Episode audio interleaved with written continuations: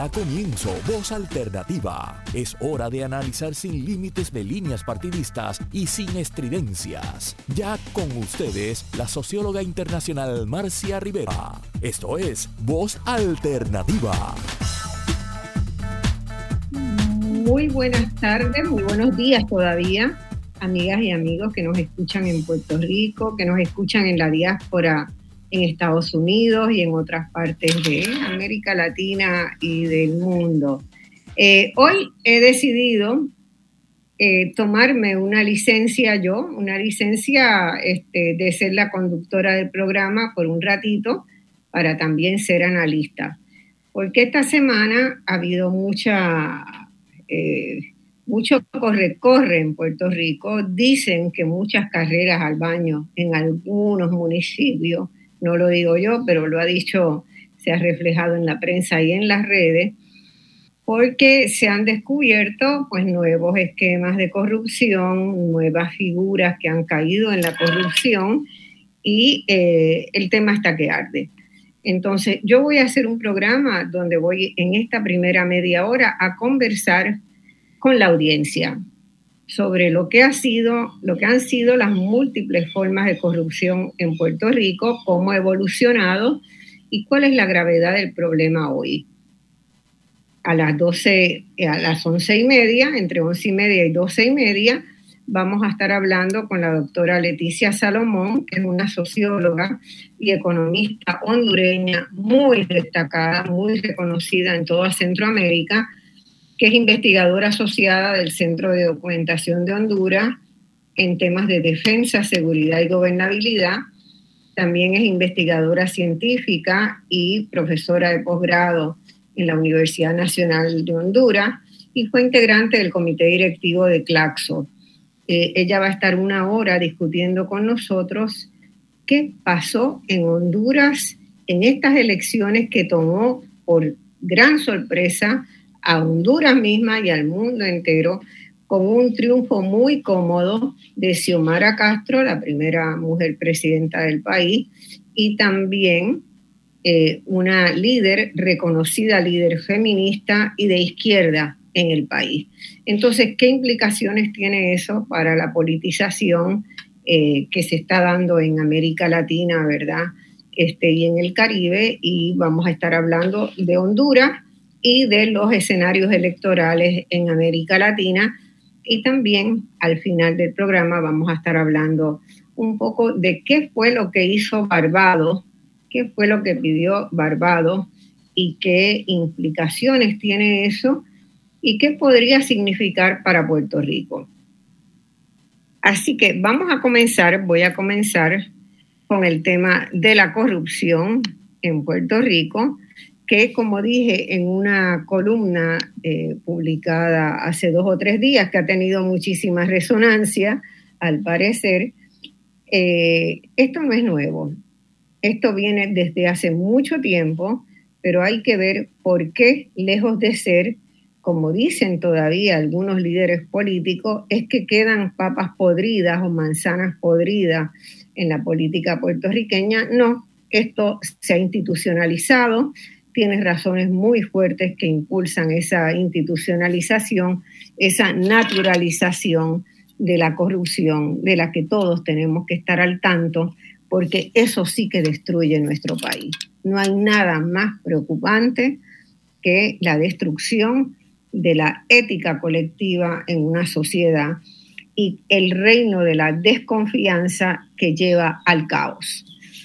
Entonces, vamos a ver, eh, yo me he sentado a hacer un, análisis de cuáles son las distintas formas de corrupción, tocando, eh, y voy a hacer la aclaración que no es la única forma de corrupción en Puerto Rico, hay corrupción en muchos ámbitos, hay corrupción en los ámbitos profesionales, este, cuando, por ejemplo, eh, profesionales solamente quieren cobrar en, en, dólares, ¿verdad? En efectivo, y no quieren aceptar tarjetas de crédito o no quieren aceptar ningún otro tipo de pago como una transferencia porque deja huella.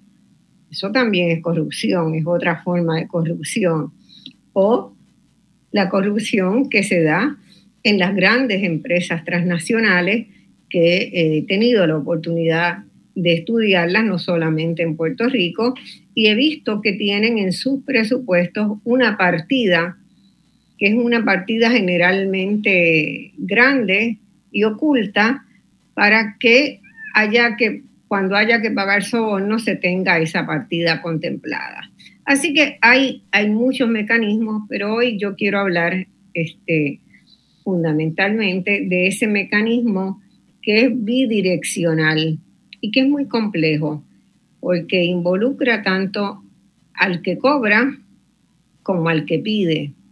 Y los pedidos pueden ser muy sutiles, no tienen que ser pedidos, este, eh, bueno, me haces esto o no, ¿verdad? Porque son negociaciones que se hacen. Entonces yo quiero empezar por eh, un tema que esta semana no estuvo en discusión, pero no lo podemos olvidar, que son los empleados fantasmas en la legislatura. Digo en la legislatura consciente de que no solo se da en la legislatura, sino que también se da en el ámbito municipal y en el ámbito del gobierno central. Hay muchos empleados fantasmas en Puerto Rico que son contratos que se hacen pero que la gente no desempeña las funciones para las cuales se le contrató y desempeña otras. ¿Cuáles otras?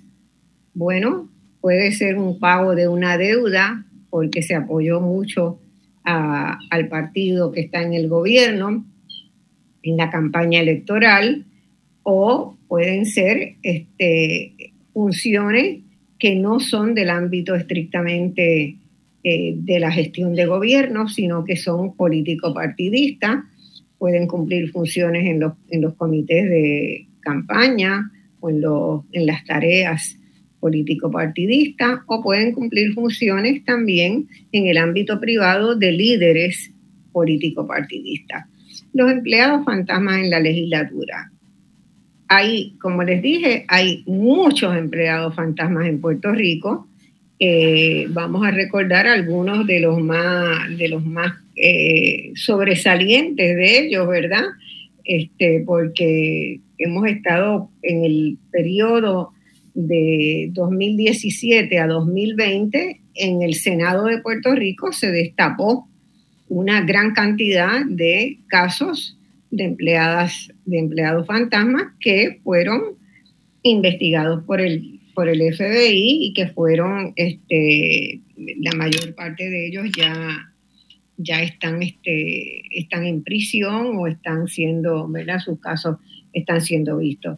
El 6 de febrero del 2020, el Tribunal Federal sentenció a Isoel Sánchez y a Cristal Robles a 10 meses y 4 meses en prisión por su participación en un esquema de fraude en la legislatura ahí eh, se acuña, ¿verdad? Este, toma envergadura el nombre de los empleados fantasmas, porque eh, entre ellos, ¿verdad? en mayo se habían detenido a otros funcionarios altos, entre ellos al director de la Oficina de Asuntos Gubernamentales en el Senado.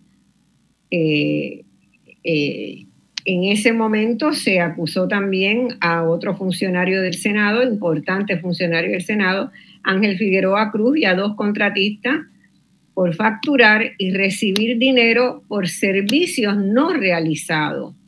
Esta, es la naturaleza del empleado fantasma. Usted recibe un cheque por servicios que no fueran realizados, sea un individuo o sea una empresa. Hay las dos modalidades. Eh, Figueroa, que le dije que era alto funcionario del Senado, presidía la Junta de Subastas del Senado.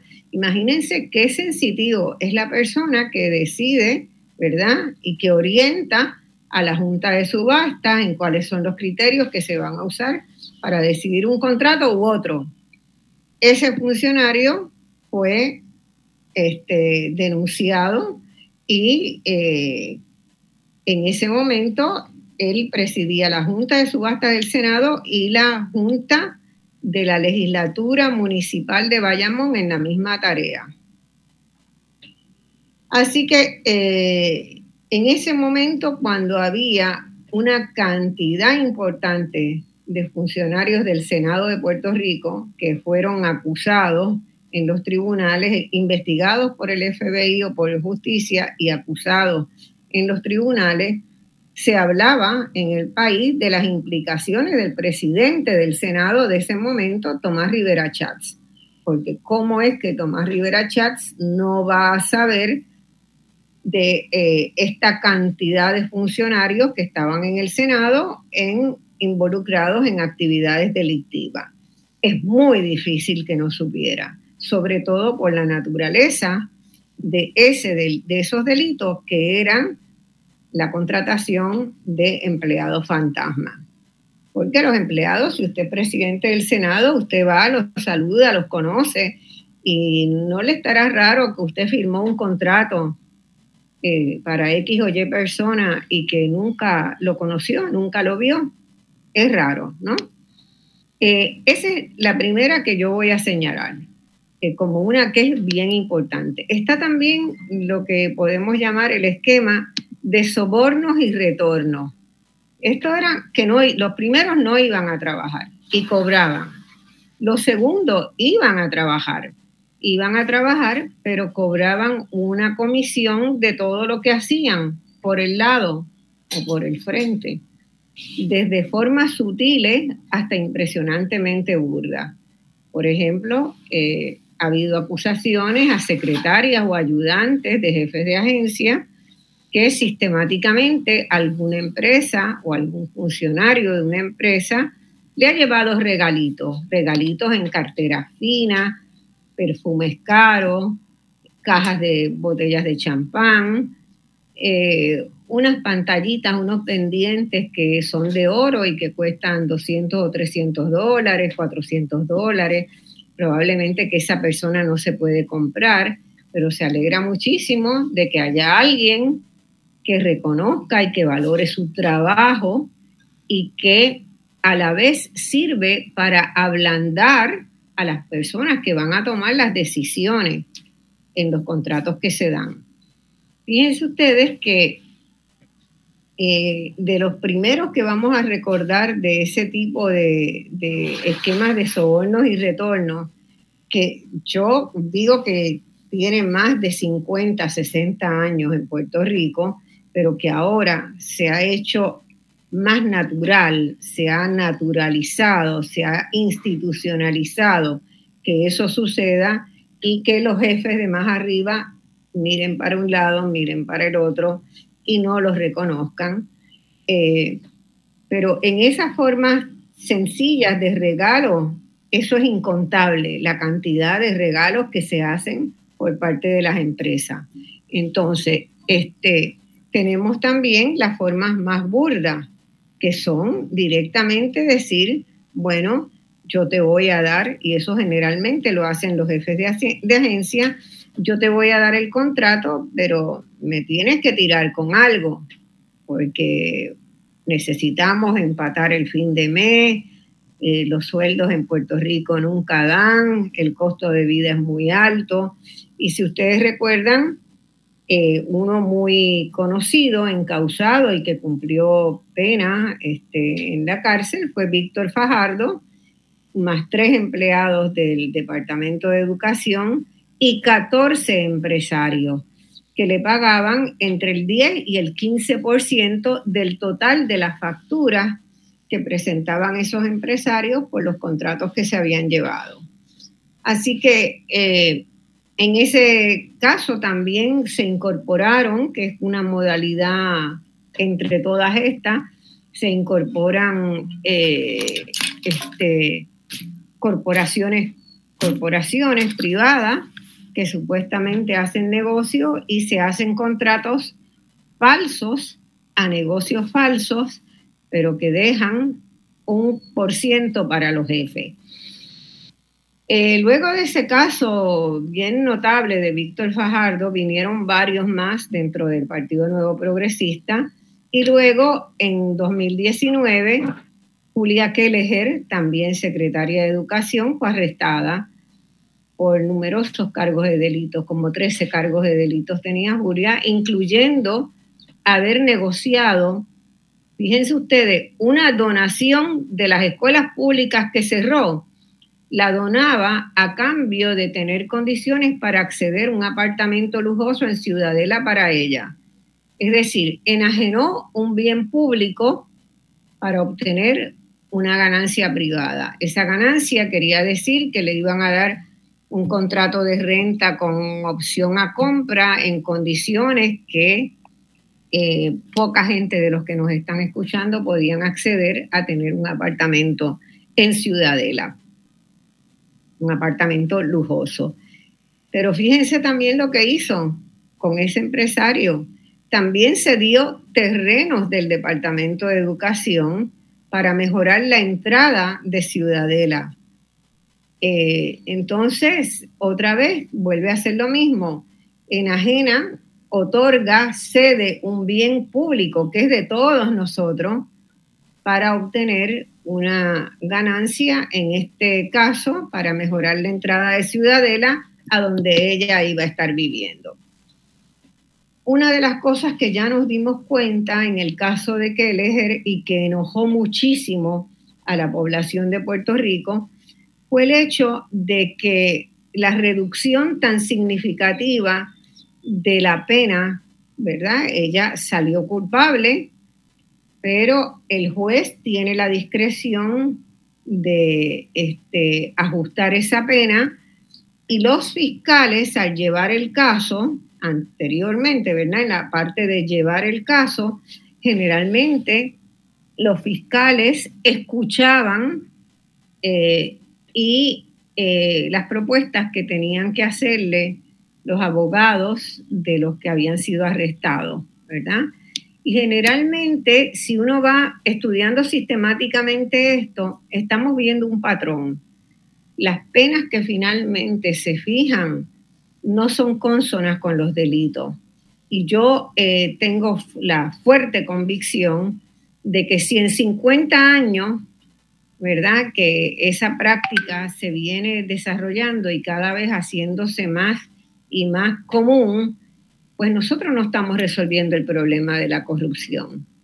El problema de la corrupción es también esa capacidad que tienen los tribunales, particularmente el Tribunal Federal, que la ejerce el FBI y el Tribunal Federal, que la ejerce con mucha frecuencia, de favorecer una reducción de la pena si colaboran, es decir, si admiten culpabilidad y se identifican a otras personas. Cuando vemos a qué ha llevado eso, no ha llevado a mucha identificación de gente. Siempre el FBI dice que tiene este, esa firme convicción de que va a buscar y a sacar todos los corruptos del país, pero siguen multiplicándose como conejos. Entonces, me parece que la estrategia del FBI y de la reducción de penas tenemos que evaluarlas como ciudadanos y exigir que quien delinque pague la pena que le corresponde. Porque si fuera otra persona que no estuviera involucrada en un partido político o que no estuviera involucrado en un alto nivel de gestión, le aplicaban las penas con toda la severidad. Así que es nuestra, es, nuestra responsabilidad hacer sentir también que eso no es una buena, no es una buena práctica. Y vamos a otro esquema que se ha encontrado en los últimos años, estoy hablando de los últimos eh, cuatro o cinco años, fueron muy, muy notables en el periodo de 2016 eh, a 2020. Hay una enorme cantidad de casos que se concentran ahí, en muchos de los cuales ocurren en el Senado, como les dije inicialmente. María Milagros Charbonnier, a principios del 2017, ¿verdad? Las elecciones habían sido en el 2016. Eh, ella decidió subirle el salario a su asistente. Qué bueno que su asistente va a recibir un aumento de sueldo. Eh, todos cuando estamos trabajando queremos en algún momento que alguien nos diga, te voy a subir el sueldo. Pero la propuesta que le hicieron que le hizo Charbonnier a su asistente era subirle el sueldo de 800 dólares mensuales, a, eh, perdón, bisemanal, quincenal, a 2.100 bisemanal, quincenal. Así que ella ganaba un total de 1.600 mensuales y se lo pasaron a 4.200 mensuales. Esa cantidad volvió a aumentar a 2.900 en septiembre del 2019. Y de cada cheque de ese salario inflado, ella, María Milagros Charbonnier, había acordado con su asistente de apellido Acevedo que ella se quedaba con una parte, que el asistente le tenía que devolver una parte y le pagaba una comisión ilegal que iba entre mil y mil quinientos dólares. Así que la mitad del, prácticamente la mitad del aumento se la quedaba la propia legisladora que la contrataba. Esa es distinta de las dos anteriores que les mencioné, ¿verdad? Es una práctica distinta. Charbonnier dividía ese monto entre su esposo y su hijo. Es decir, del aumento en salario de su ayudante, ella le pagaba un salario a su esposo y le daba eh, una parte a su hijo. De esa manera, en apenas dos años, Charbonnier recibió cerca de 100 mil dólares en sobornos y comisiones ilegales. Así que ese esquema también hay que, ¿verdad? el secretario de Justicia tiene que meter la cabeza y empezar a, investigar lo que puede estar sucediendo todavía hoy. Otro esquema que también se dio en el Senado bajo Tomás Rivera Schatz, que es un poco más sofisticado, es usar los medios electrónicos, el hurto de, de identidad, ¿verdad? Saber agarrar la identidad de otra persona para lavar dinero a través de transacciones con dinero que es producto del fraude.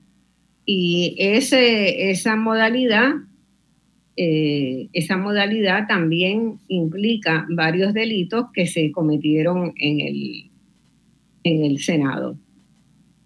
Otro delito que, que es muy común, ¿verdad? Es participación en delito organizado, es decir, en grupo de personas que se organizan de X o Y manera, pues una organización eh, este, informal, pero que se organizan para desarrollar un esquema de delito y para falsificar los documentos que necesitan para llevarlo adelante. Víctor Fajardo eh, también fue acusado de ese delito, o sea que desde Víctor Fajardo, por lo menos desde Víctor Fajardo para acá, se está utilizando eh, la participación en delito organizado, es decir, que sea, hay un grupo de personas que se organizan para delinquir. Otro delito que eh, poco, se, poco se menciona y pocas denuncias y arrestos se han hecho sobre el mismo es sobre la venta de influencia. ¿Qué quiere decir la venta de influencia? Yo recuerdo de niña, ¿verdad? Este, oír a mi papá, escuchar a mi papá hablando de ese delito que se estaba cometiendo también en la legislatura y en algunas agencias gubernamentales eh, por parte de personas que tenían mucha información. Es decir, si usted tiene mucha información de que viene un gran proyecto, eh, como pudiera haber sido este, el desarrollo de una zona agrícola o el desarrollo de la escuela de deportes o el desarrollo del centro de convenciones. Eh, y usted conoce personas que pueden estar interesadas en invertir ahí o desarrollar proyectos ahí o conseguir contratos para el desarrollo de la infraestructura que se va a hacer ahí, usted manda mensaje de que tiene información que le puede ayudar al interesado en desarrollar un proyecto que tenga más probabilidades de ganarlo. Y eso es un delito, eso es venta de influencia. Es decir, yo poseo conocimiento, se la transmito a otro que va a hacer un negocio y cobro por eso. Y ese que va, que piensa hacer ese negocio, me paga un por ciento que se acuerde entre esas dos personas. Y dos más que quiero mencionar, tres, tres más, este, para ya ir a la pausa, eh, es el robo de materiales de oficina y de construcción. Esto está minado en toda la administración pública. Las personas que, bueno, ah, se me olvidó comprar X o Y materiales y mi hijo tiene que preparar un informe, me voy a llevar estas carpetas, porque estas carpetas le van a ser muy útiles. O este, me voy a llevar este, materiales de oficina o materiales de construcción que sobraron de una obra, y eso pasa todos los días. de otra forma, ya voy a la pausa, denme 30 segundos el uso de empleados para tareas personales o domésticas, los choferes, las asistentes que buscan niños en las escuelas, todo eso pasa continuamente con los cargos más altos. Y yo creo que es un delito también usurpar un cargo público sin tener los méritos para ello. Es decir, mentir sobre las capacidades que uno tiene para desarrollar un, oficio, un empleo, una tarea. Y eso, hay, todo eso tiene remedio todo eso hay que legislarlo y todo eso hay que estudiarlo, analizarlo, pero no podemos hacernos de la vista larga con el gran problema de corrupción que tiene Puerto Rico y es un problema que se inserta, ¿verdad?, en estos cambios económicos y sociales que el, país ha tenido. Eh, vamos a la pausa y a la vuelta vamos a estar con la doctora Leticia Salomón.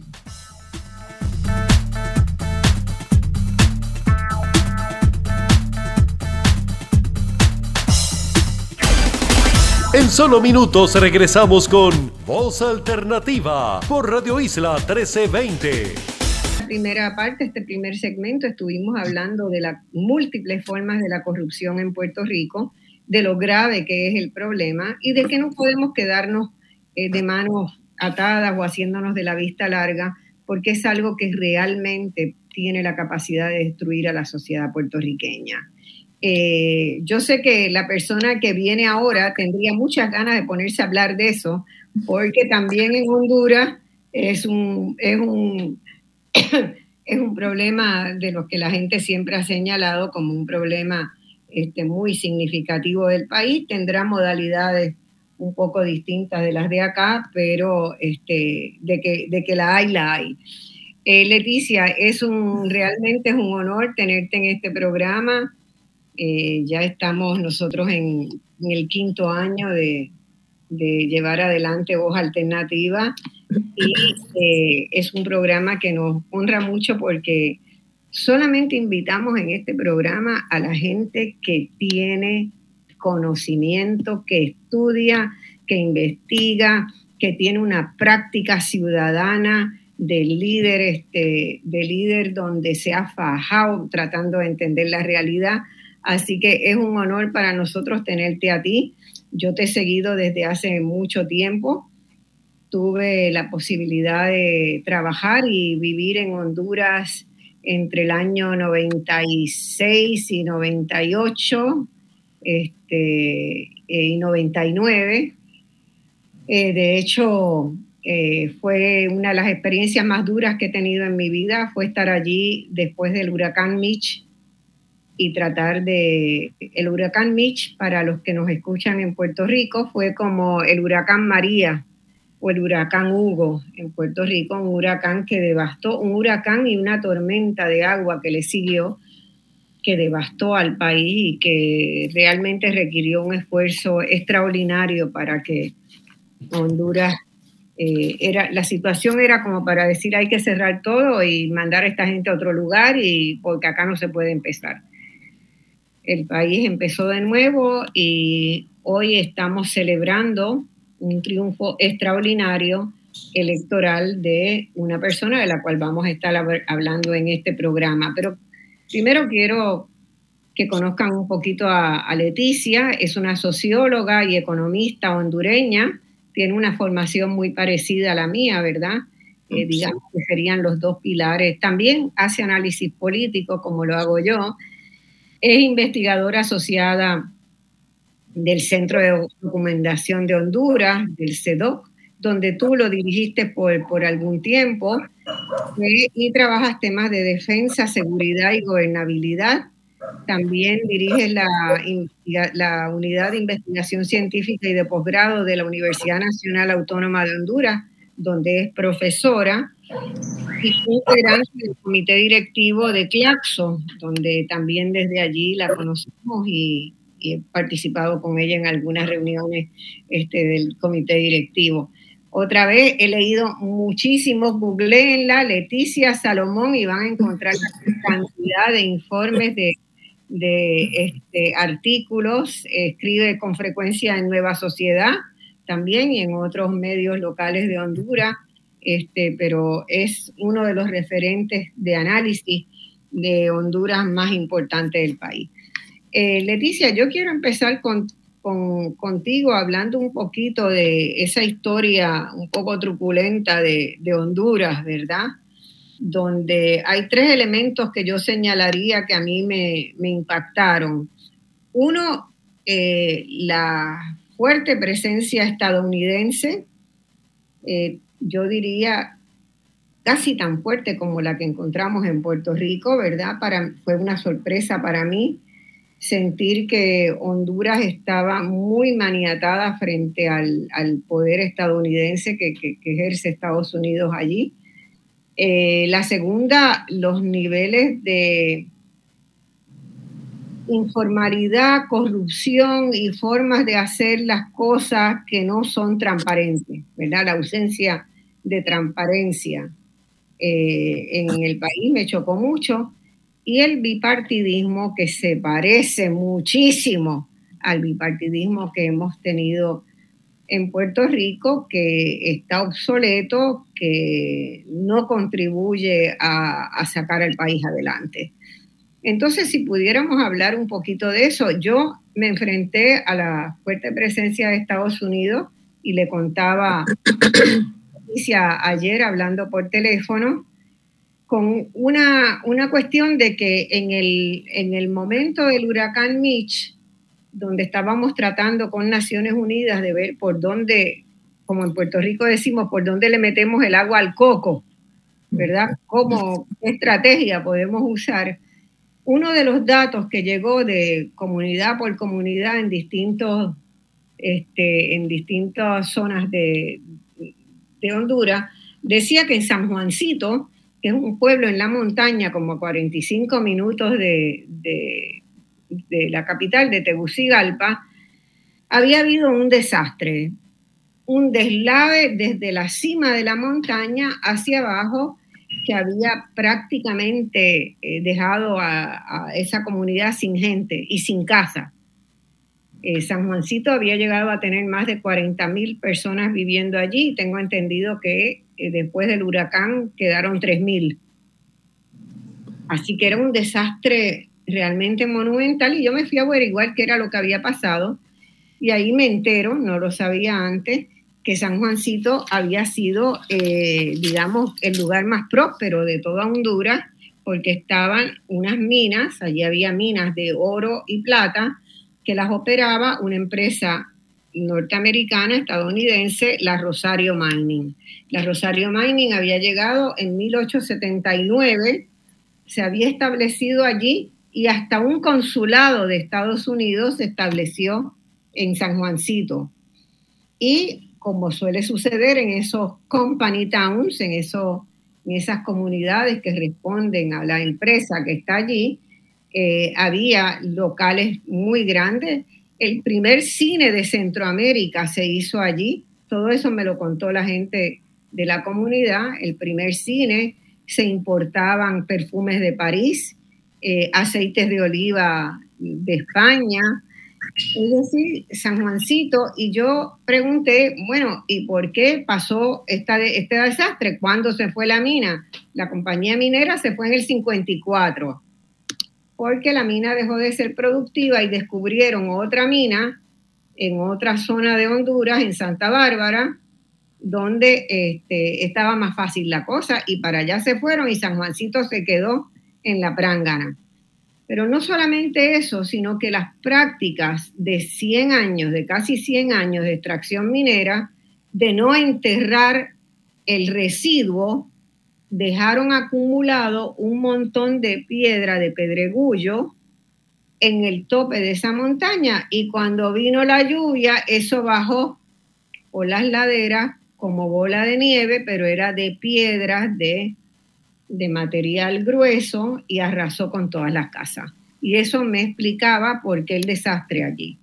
Entonces, me enteré de otro acto de corrupción. El primer acto de corrupción era no cumplir con las medidas para asegurar la comunidad con el desecho, ¿verdad?, que quedaba de la minería. Pero la segunda era que cubrían los lingotes de oro con plata para pagar menos impuestos. Entonces, eso era ya la corrupción de la mano y saneada por el consulado de Estados Unidos que estaba allí ubicado, ¿verdad? Este, que a uno dice, wow, esto es muy fuerte, para mí una experiencia muy fuerte. Así que esas tres cosas yo las encontré entrelazadas, me puse a estudiar historia también de Honduras para entender esa fuerte presencia también en las maquilas. Entonces yo quiero que tú me hables un poquito sobre todo de, esa, de ese pilar económico que fueron las maquilas en, en Honduras durante mucho tiempo. Y la gente sentía que si no encontraba un trabajo en las maquilas, ¿dónde iba a encontrar un trabajo? Lindo, Marcia, un placer estar contigo en tu programa contentísima y agradecida con esa introducción. Y por supuesto, hablando de un país como el nuestro, con tanta complejidad en su historia, con tanta deformación, con tantas cosas malas que se fueron agravando con el paso del tiempo hasta llegar a una situación realmente terrible que han agobiado al país en los últimos años. Yo siento que aquí habría que pensar un poco, tú lo mencionaste muy bien, la presencia de las compañías bananeras y antes de minera y antes de las compañías bananeras. Digamos que esa historia que marcó los dos grandes enclaves bananero y minero en Honduras, marcó de una u otra manera no solo a la sociedad, sino también al sistema político hondureño. Los partidos políticos gravitaban alrededor de los intereses de las compañías bananeras y mineras, se plegaban a sus intereses, trabajaban en función de ello y se quedaban callados cuando miraban algunos excesos. Todo eso estuvo en la base y en la historia de los dos partidos tradicionales, liberal y nacional, que conformaron el bipartidismo durante muchísimos años en nuestro país. Toda esa historia nos narra también aspectos específicos de grandes actos de corrupción en la historia del país. Grandes actos de corrupción que sacudieron y marcaron la historia, pero nunca se había visto los niveles de corrupción tan cuantiosos, generalizados y graves como los que han ocurrido en los últimos años del país. Podemos decir que la corrupción fue un fenómeno que estuvo presente en la historia más reciente de nuestro país de los últimos 100 años, pero al mismo tiempo podemos ver que no eran actos de corrupción constantes ni numerosos, sino que eran actos eh, aislados que todavía existía la voluntad de encubrirlos para que la gente no se diera cuenta. Eso evolucionó a tal grado que llegó a plantearse la gran eh, preocupación eh, de ver qué es lo que estaba pasando en el país cuando la corrupción era objeto de información diaria y de conocimiento ciudadano.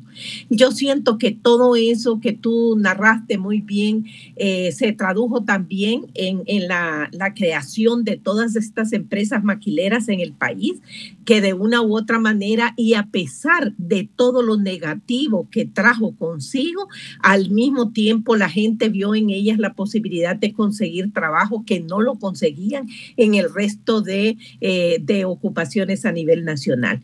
Eso significaba entonces que donde se instalara una maquila, hacia allá se trasladaban fuertes contingentes de población hondureña, provocando una, una migración poblacional a nivel interno de personas que llegaban llegaban hasta las maquilas, eh, generaban cierta actividad urbana alrededor de las mismas eh, maquilas, pero eso llegó a un tope, es decir, las maquilas no podían dar a más y la gente comenzó a sustituir ese afán por conseguir trabajo poniendo la mirada en migrar a los Estados Unidos para conseguir el trabajo que ya no se encontraba en el país.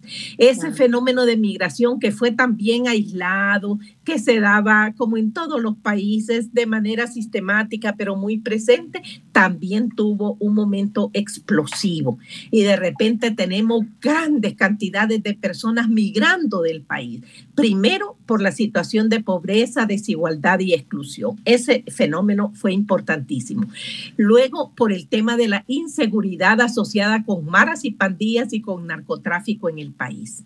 Y tenemos entonces esos tres elementos, eh, dos elementos que se combinan con un tercero, el hastío, el fastidio de la gente ante el desastre de país que teníamos en términos de gobernabilidad, un país en que la corrupción y el narcotráfico enriquecían a los sectores eh, políticos que estaban al frente del Estado y se acentuaba esa desigualdad entre las grandes mayorías que no tenían nada y pequeñas minorías que estaban ancladas en el poder, que estaban enriqueciéndose, usufructuando el hecho de estar en el mismo, y eso provocó muchísimo hastío. Eso significa... Honduras tiene una de las tasas de pobreza y desigualdad más grandes de la región, ¿verdad? Y, cierto.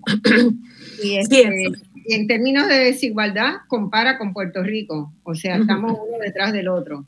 Ah, mira, mira, mira. Pero ese tema me parece a mí interesantísimo porque fíjate tú que esto se relaciona también con la política de Estados Unidos hacia la migración de Centroamérica en general, Triángulo Norte, en particular de Honduras, en donde eh, se planteaba antes que ese era un tema de pobreza, pero es un tema también vinculado a la corrupción. Es decir, y que poco a poco han ido tomando conciencia de eso, de asociar corrupción con migración, porque grandes porciones del presupuesto nacional dedicado a satisfacer necesidades básicas como salud, educación, empleo, etcétera, se trasladaban a manos particulares y resultaba que había muy poco presupuesto disponible para atender esas necesidades y eso se vio con muchísima claridad con la pandemia cuando se evidenció el desastre que había en términos del sistema de salud en el país. Eh, de hecho, te iba a preguntar, este, ¿cómo, piensas que la pandemia, o sea, el, el disgusto de la gente, ¿verdad? El rechazo de la gente, el despertar de la gente en Honduras, eh, puede también haber tenido que ver con el manejo de la pandemia, de cómo se manejara eh, por el gobierno anterior, el gobierno que todavía está, porque todavía no se ha dado el cambio de gobierno, este, cómo se manejó la pandemia. Cierto eso. Realmente, como tú lo dices, eso fue un verdadero desastre, pero así no es como en los demás países que todo el mundo descubrió que habían algunas dificultades en los sistemas de salud. En este se notó que el desastre era gravísimo porque no solamente no estaban equipados los hospitales, sino que no había toda una estructura médica ni de centros asistenciales en el interior del país que pudieran asumir con cierto nivel de eficiencia y de dinamismo enfrentar la pandemia. Entonces, esto se relaciona con otro elemento que en los últimos 10 años podemos ver nosotros cómo se produjo una inversión en, los, en el presupuesto nacional. Pasaron de privilegiar la inversión en desarrollo a la inversión en defensa y seguridad, pero fue un cambio rotundo. El tema de militares y policías recibió una atención tremenda en términos presupuestarios, mientras la inversión en temas del desarrollo se redujo sustancialmente. Ahí tenemos los resultados, sobre todo cuando se vio este caos de la pandemia en que no hallaban ni qué hacer para enfrentar las múltiples demandas que surgían. Eh, yo, yo no sé, ya, ya cuando, yo, cuando yo estuve en el 98, 99, eh, y un par de veces después que fui, eh, Honduras se proyectaba a sí misma como una sociedad peligrosa, ¿verdad? Donde incluso muchas casas, residencias de la clase media y media alta, tenían guardias de seguridad en la entrada de sus casas. Eh, en pocos lugares lo vi, pero en, en, general el clima de lo que se hablaba en la sociedad y era de inseguridad. Y yo, que no, nunca he tenido problema en meterme en los barrios este, más pobres, en las comunidades, eh, en, cualquier parte del mundo lo he hecho, lo hice también en Honduras. Yo nunca he tenido un problema de seguridad en Honduras. Y mi conclusión era que detrás de esa, de esa fiebre de seguridad había algún gran negocio. Había ah. alguien que estaba haciendo mucho dinero. Había alguien que estaba creando compañías. Eso fue en el 98-99 que lo pensé.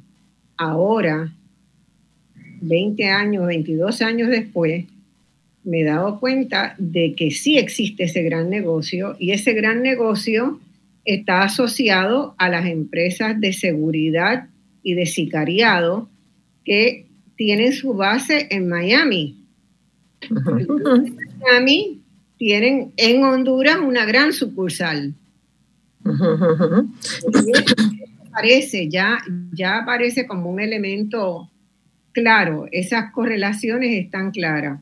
Honduras suple personas eh, para ser sicariado en otras partes, para ir a matar a alguien, tomarse el avión y vuelve a Miami. Y, este, Honduras en Centroamérica y Colombia en América Latina son los dos puntales de esos grandes negocios que son negocios estadounidenses que aprovechan, ¿verdad? Aquellos reclutar de aquellos países que tuvieron eh, más adiestramiento, que recibieron sus ejércitos y sus policías, más adiestramiento de los Estados Unidos. En el caso de Centroamérica fue Honduras y en el caso de Sudamérica era Colombia. ¿Por qué? ¿Y dónde están esos, a dónde se retiran esas personas? Pues se retiran y mantienen esa vinculación.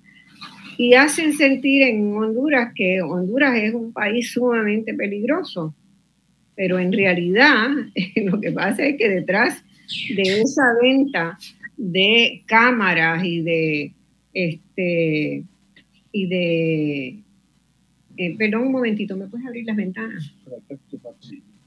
Este eh, perdón, un momentito, un asunto doméstico acá. Este, el, el hecho de que tú digas, nos digas acá que también aumentaron los presupuestos de los ejércitos, me refuerza la idea de los ejércitos, la policía, de todo el tema de seguridad, me refuerza la idea de que es que hay un negocio grande, hay que buscar los, los empalmes ahí. Sí, este, yo creo que es interesante ver lo del tema de, seguridad aquí en el país. Eh, desde la década de los 80, fíjate tú, desde la década de los 80, comenzó a aumentar el tema de la criminalidad menor. ¿Qué te digo con eso? Los pequeños robos.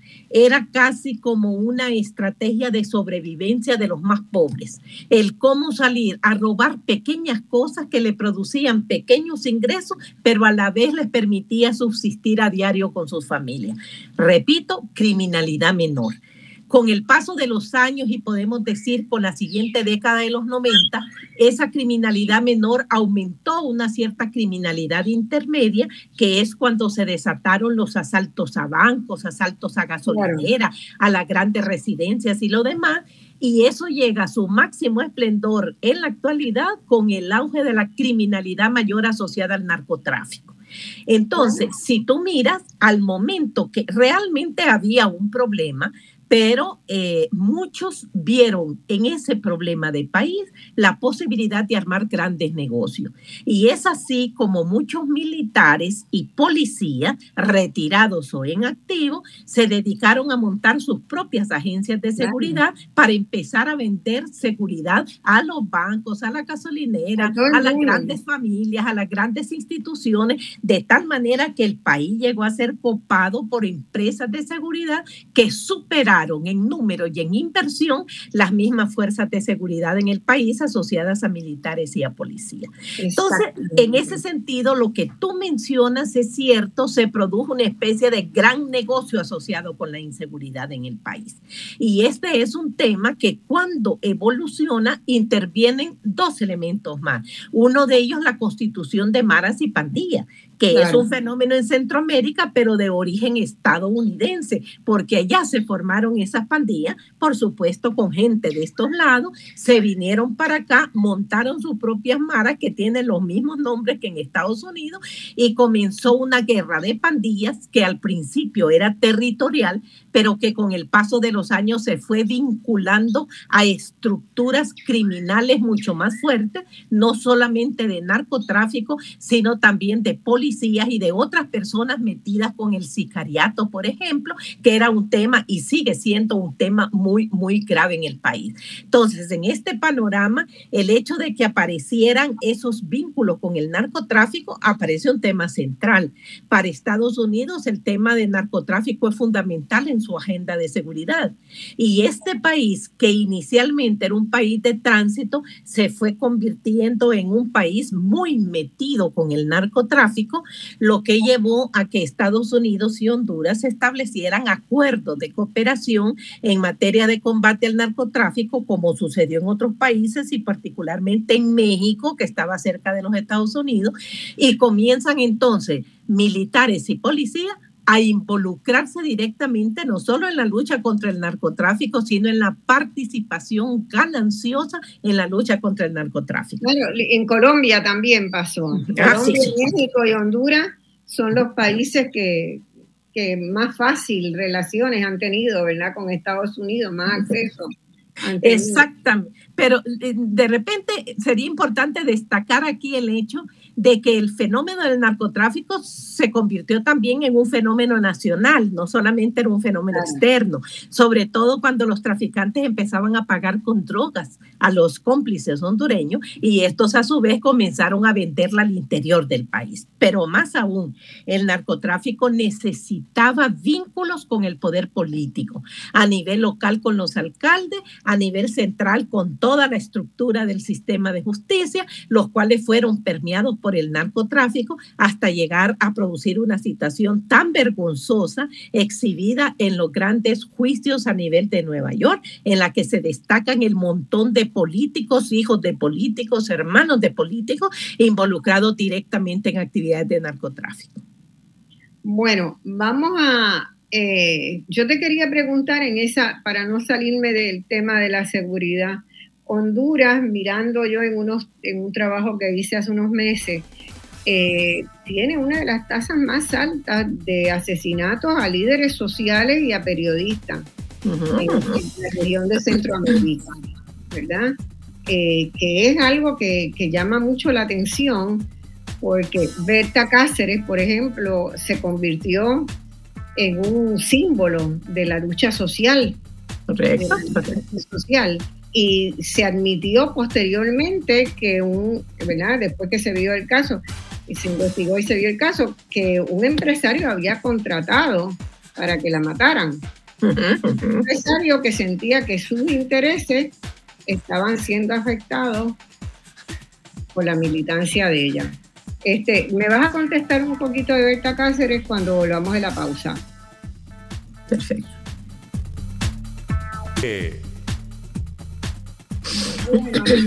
estamos eh, conversando con la economista y socióloga eh, y amiga, debo, insistir en eso, este, Leticia Salomón, hondureña, investigadora eh, muy reconocida en el país y profesora universitaria y directora de investigación. así que es una persona que tiene yo creo que centenares de escritos en, que ustedes pueden ubicar en las páginas de Google bajo su nombre. Eh, Leticia, yo te, te pregunté que si, ¿cómo había sido el fenómeno Berta Cáceres en Honduras, en el momento en que la matan y en el momento en que se saben eh, por qué la mataron? Porque fuera de Honduras corrió como pólvora. En Puerto Rico todo el mundo en los movimientos sociales sabía quién era Berta Cáceres y estuvo conmovido por el hecho de confirmar que un empresario había mandado a matar a una líder social. Sí, eh, yo creo que es importante para entender el, fenómeno de, de, Berta, es el hecho de la, mm, el desarrollo del fenómeno del extractivismo en el país y asociado con ello todo el movimiento de defensa del territorio y de los recursos naturales que se dio prácticamente en la zona norte del país. Ahí tenemos entonces un, o se fue eh, organizando y consolidando un movimiento muy fuerte que al mismo tiempo rechazaba toda la instalación de empresas extranjeras que venían a explotar minas, a explotar los ríos, a crear un montón de, de, de negocios alrededor de la explotación de los recursos naturales del país. Esa lucha que cualquiera pudiera reconocerla como una gran lucha, por supuesto que movió los cimientos de los intereses de los empresarios de la zona, asociados con los mismos extranjeros que venían a explotar esos recursos. Y esto significó entonces que se produjo una amalgama de intereses entre empresarios locales, empresarios extranjeros, políticos, militares y policías. Yo creo que al verlo de esta manera podemos entender con más facilidad lo que pasó con Berto Oliva, porque era un clima de impunidad que ya existía en el país y al mismo tiempo el saber que un empresario podía contratar a personas para que mataran a una lideresa que hacía actividades de defensa del territorio todo mundo podría asustarse, pero aquí era una cosa normal, porque contaban con la complicidad de las autoridades del sistema represivo y del sistema de justicia del país, le hace Corte Suprema de Justicia y Ministerio Público. Esa situación se volvió grave porque comenzaron todo un proceso de criminalización de la protesta social. Y ese proceso de criminalización se orientó inicialmente a todos los que protestaban contra la llegada de empresas extranjeras a explotar los territorios.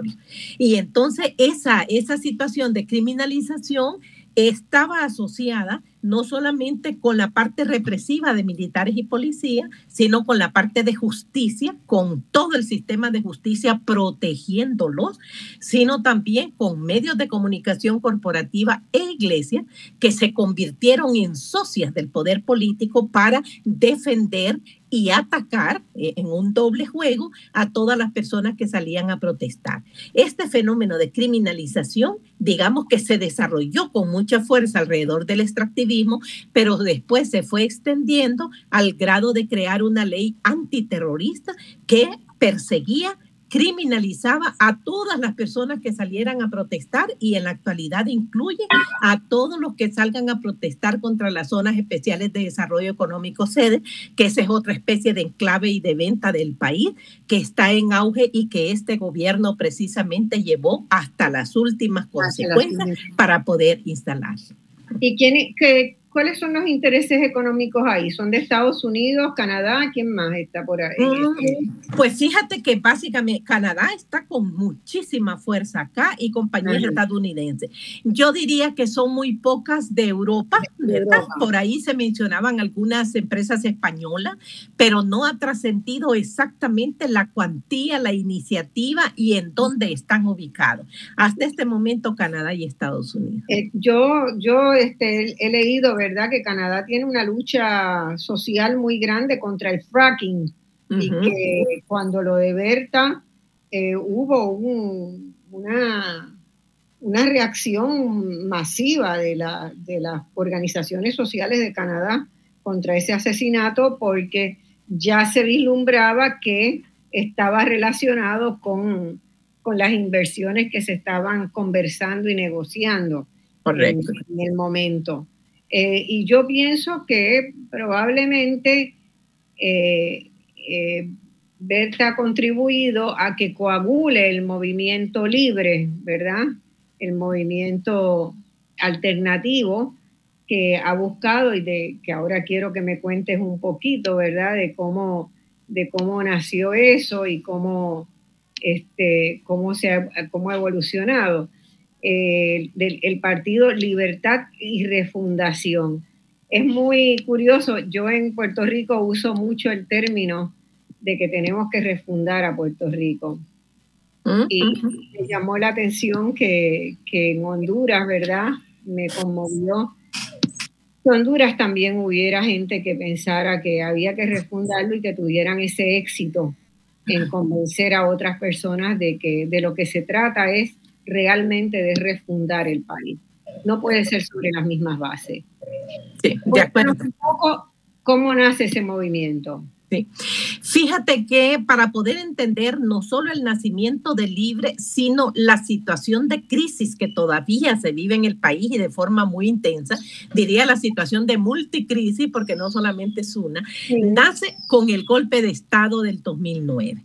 Ese golpe de Estado del 2009 significó el colapso del sistema de partidos políticos que no pudieron resolver por su propia iniciativa sus conflictos y contradicciones internas. Fíjate bien que fue político inicialmente, pero también intervinieron otros factores y dentro de esos factores estaba la resistencia de los empresarios hondureños hacia medidas que tomaba el presidente Zelaya ya al ocaso o al final de su mandato, en el que pretendía reivindicar algunos elementos eh, de tipo social, como por ejemplo el salario mínimo, que podemos decir que fue lo que rebalsó el paso en términos de los empresarios que ya sentían que con eso se venía el comunismo encima en el país. Eran tan primitivos y atrasados que cualquier medida social como esa la asociaban con el comunismo y con una amenaza para sus verdaderos intereses. El hecho del golpe de Estado, que no me voy a detener en él, pero significó un movimiento de resistencia social al golpe que adquirió dimensiones increíbles que nunca se imaginaron los propios golpistas que podía llegar a desarrollarse en el país. A ello se sumó no solamente seguidores del presidente Zelaya al interior del Partido Liberal al cual pertenecía, sino muchos otros sectores que al principio veían con cierto recelo la resistencia, pero que se fueron sumando sin ser liberales y sin ser de izquierda. Entonces se fue conformando una movilización muy diversa desde el punto de vista ideológico y desde el punto de vista de los sectores sociales que la conformaban. Después de todo ese proceso surgió la natural eh, deriva en la creación de un brazo político de esa resistencia que se producía a nivel social. Y el brazo político fue la creación de un nuevo partido, Libertad o Refundación, más conocido como el Partido Libre, que iba a tratar de hacer en el Congreso Nacional algún tipo de iniciativas políticas para tratar de contrarrestar todos los problemas que se venían acumulando dentro del país. Este Partido Libre es un partido reciente. Esta es la tercera tercera vez que participa en elecciones y podríamos nosotros ver que es eh, interesante porque eh, dependiendo de quién la mira, algunos dicen ese es un partido de izquierda, es más, es un partido comunista. Otros dicen, no es cierto. Este podemos decirlo, que como partido es un partido de centro izquierda. Si lo vemos aglutinado con los distintos sectores que lo conforman, hay un sector de izquierda ahí, pero es un sector. El otro sector es más liberal e inclusive perteneciente al Partido Liberal en otras épocas y otro sector de personas independientes que ven en libre la oportunidad de una salida alternativa a todo lo, el desastre provocado por el bipartidismo en el país. Entonces, en estas circunstancias tenemos un partido que llegó a alcanzar posiciones importantísimas en el Congreso siendo un partido pequeño. Por ejemplo, en las elecciones anteriores llegó a ser la segunda fuerza política del país y en este momento la primera fuerza política del país en el Congreso Nacional en el Congreso Nacional, desplazando al Partido Liberal que se fue a un lejano tercer lugar. Entonces tenemos ahora cómo, ¿Cómo se hizo eso? Porque yo también este, percibía que había mucha fragmentación de las fuerzas, digamos, progresistas. ¿Cómo lo lograron? Porque mira que nosotros le estamos dando vuelta. Realmente ese, ese es un fenómeno digno de ser estudiado. Por ejemplo, todo mundo decía que lo que había que hacer es una alianza de toda la oposición para poder ganarle al partido de gobierno. Y no se trataba de que el partido de gobierno fuera mayoritario, ojo con este detalle, sino que este partido es un maestro en el fraude electoral, un maestro, de tal manera que si la diferencia podía ser muy corta en términos porcentuales, ellos podían revertirlo fácilmente con cualquier maniobra fraudulenta. Pero cuando pasamos las elecciones primarias, que esas fueron en marzo de este año, no se vio ningún tipo de interés en provocar una alianza. Y salen de las primarias todos los partidos de oposición con sus propios candidatos, lo cual introdujo un elemento de, de, resignación y de pesar, porque ya se veían que el Partido Nacional podía volver a ganar las elecciones. Pero ahí es donde se produce un fenómeno interesantísimo. Estaba por un lado Xiomara por libre, estaba este señor Salvador Narrala, que anteriormente fue candidato, que es una especie de outsider de la política, un narrador deportivo sin mayores luces, pero fundamentalmente de centro derecha de centro derecha, y teníamos otros personajes que iban acumulando cierto nivel de atención de la ciudadanía, en particular de los votantes. Pues llega un determinado momento que en la zona norte del país, los empresarios de la zona norte llamaron al señor Salvador Narrala y le presentaron las encuestas privadas que ellos hacían y lo veían que quedaba en un lejano tercer lugar y que no tenía posibilidad de ganar. Con eso le dijeron, ahora vamos a aliarnos porque no hay perspectiva de que gane. Y el primero que sale anunciando la alianza con el Partido Libre es Salvador Narrala. Y eso provocó como un cisma al interior del Partido Nacional porque este tipo tiene un gran arrastre por el tema deportivo, muy en particular sobre los jóvenes y todavía sigue manteniendo una cuota bastante grande. Cuando se produce aparece un periodista que tiene un programa que se llama El Perro Amarillo, el tipo este empieza con muchísima fuerza a jalar audición, a jalar personas y él también había lanzado su candidatura. Se suma al Partido Libre. Y finalmente, cuando faltaban unas dos semanas, alrededor de 15 líderes del Partido Liberal se pasan a apoyar a la alianza y reniegan de la candidatura de Rosenthal en el Partido Liberal. Se produjo entonces una especie de cisma porque dijeron, ahora sí, estos van a ganar las elecciones. Y no fue casual, inmediatamente empiezan a hacer sondeos de opinión y tal y como resultó, la alianza con Xiomara a la cabeza iba a ganar las elecciones. De lo que al principio veíamos con muchísimo pesimismo, al final se convirtió en un optimismo tremendo porque dice ahora todas las encuestas la están privilegiando a ella. Pero fue una movida política de ese tipo lo que dio el tiro de gracia. Pero lo que es más interesante es que la propaganda fue todos voten por Xiomara aunque voten por otro partido a nivel de diputados y a nivel de alcaldes. Entonces, esta situación hizo que muchas personas, incluidas del Partido Nacional, le dieran el voto a la alianza encabezada por Xiomara y votaran por sus propios candidatos del partido a nivel eh, departamental y municipal. Y esto se vio en los resultados electorales. Es decir, desde que en el primer momento se leyeron los resultados, ya había una diferencia de más del 20% entre la candidata de la alianza y el candidato del Partido Nacional. Contundente, pero además ganaron el Congreso. Sí, este, bueno, este es un elemento que habría que verlo por la siguiente razón.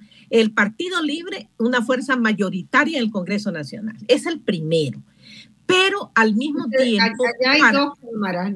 Hay dos cámaras. No, no, no, no, es unicameral. Es Solamente una. Pero el detalle es que está constituido por 128 diputados y libre hasta el momento tiene 50 y puede llegar a 52. Todavía no está definido eso. 50 diputados.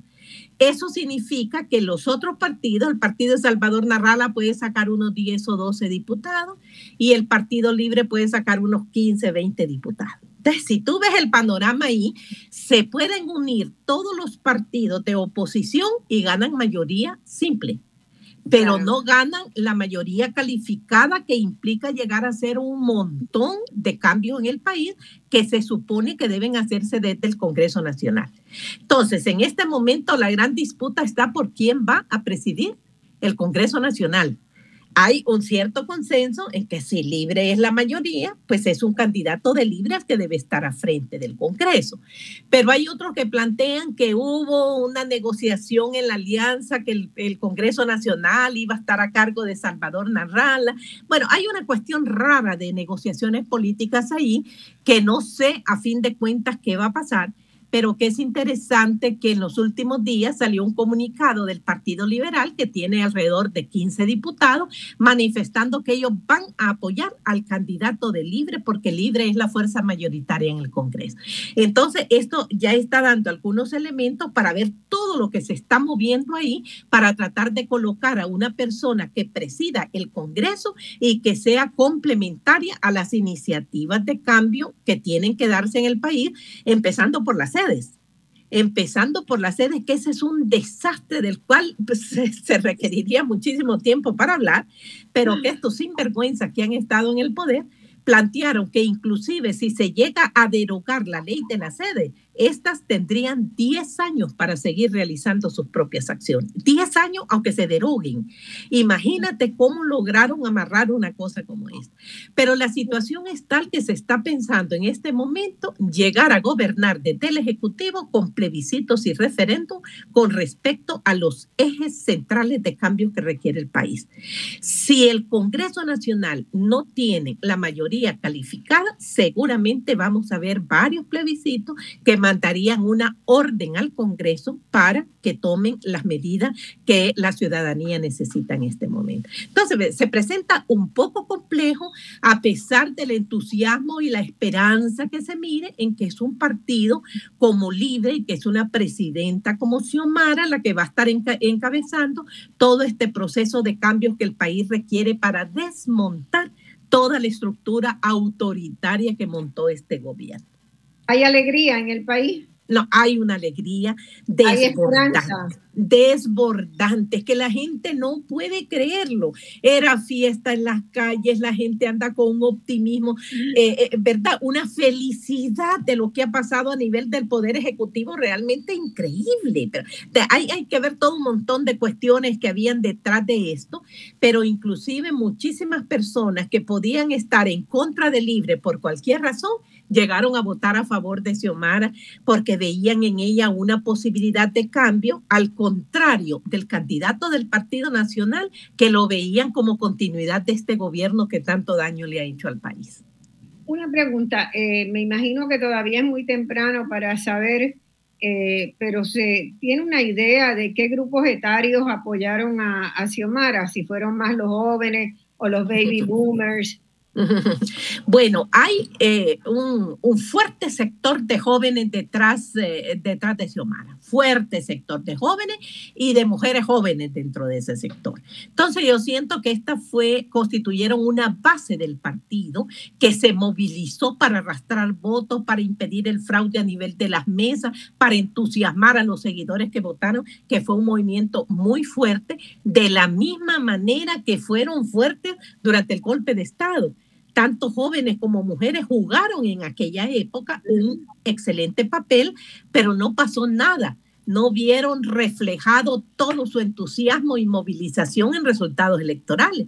Pero los jóvenes de ahora sí creo que hicieron una apuesta muy fuerte por Xiomara y lo consiguieron. Y Xiomara tiene una agenda feminista porque también Honduras ha sido una sociedad sumamente conservadora, ¿verdad? En, en, las votaciones en Naciones Unidas, en las comisiones de Población y Desarrollo y de las mujeres, este, siempre ha tenido una posición más bien conservadora. ¿Eso podrá cambiar con ella? Yo sí pienso que va a cambiar.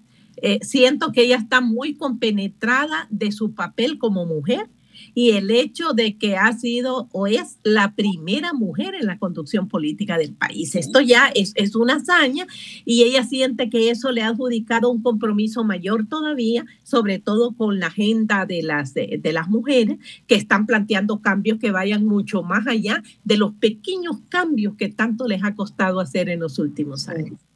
Sí, sí. ¿Y qué, otra, qué otros elementos en su agenda de, gobierno en términos de, de, visión de política económica? ¿Hacia dónde va Xiomara?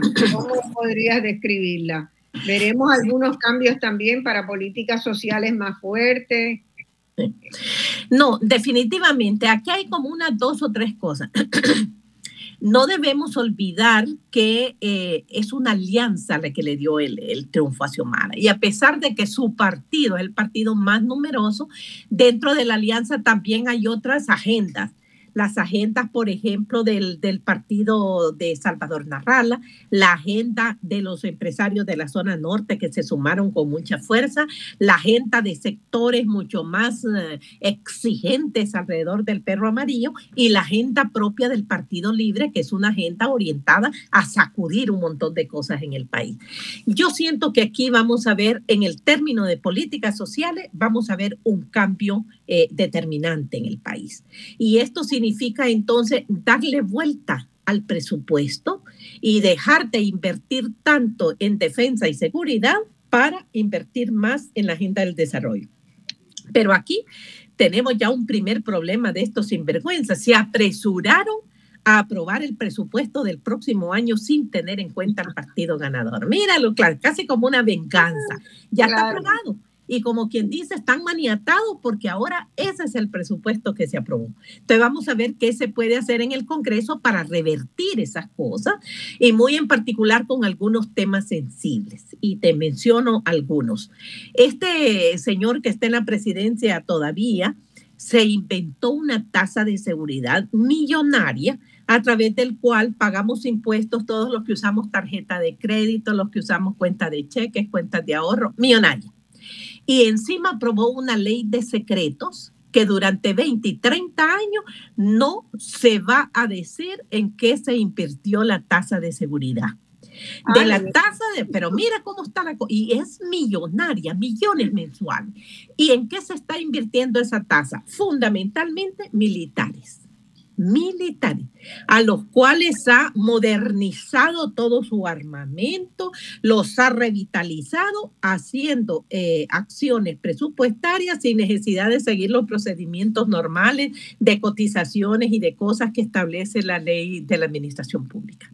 Claro, y ahí debe haber una presión para la compra de, nuevas armas, ¿verdad? nuevas tecnologías por parte de Estados Unidos, que tiene una gran industria de producción de armas. De acuerdo con él. Entonces, revertir eso va a ser un verdadero desastre. Por ejemplo, lo tiene contemplado eliminar la ley de secreto. Eh, eh, eh, con respecto a la tasa de seguridad, había que ver, por un momento dicen eliminarla y por otro lado volver público el destino de esos fondos para tratar de ver de dónde se ponen recursos frescos, lo cual se complementa con otro elemento que es importantísimo. Este señor deja endeudado al país para las próximas tres o cuatro generaciones. Es decir, es una situación económica tan grave que se calcula que en el mes de enero no va a haber dinero para pagarle a los empleados públicos. Entre una situación caótica que ya están conformando comisiones para negociar con organismos internacionales el, monto de la deuda, las cuotas anuales que se deben pagar, de tal manera que puedan liberarse algunos fondos para que el país pueda funcionar e impulsar los cambios que se quieren hacer de tipo social, pero también de tipo, de tipo económico. Todos están claros que aquí el eje es cómo generar empleo y en este sentido, hasta Estados Unidos le interesa por el hecho mismo de que al haber empleo en el país, muchas personas se quedan aquí y no piensan en irse para Estados Unidos. Entonces, ese es un elemento que puede atraer inversión internacional, inversión inclusive de los mismos organismos internacionales en grandes proyectos que partan de un hecho simple, cero corrupción. O por lo menos reducir la corrupción horrible que ha tenido este gobierno, que se calcula que el 30% de lo que se destinaba a una actividad se perdía en términos de corrupción.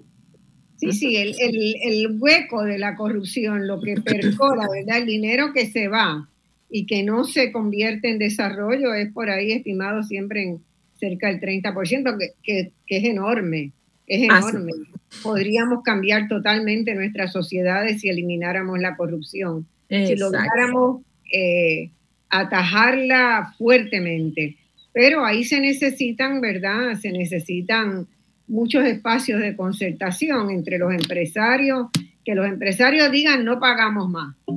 Sí, Porque es, es, increíble que los empresarios, para conseguir un contrato, eh, hay empresarios que se presentan bona fides, con capacidades, ¿verdad? Este, con, con este, posibilidades de, de ayudar a transformar y a resolver problemas pero para los mismos empresarios es una carga fuerte tener que pagar 10, 15% de, de coimas, de soborno.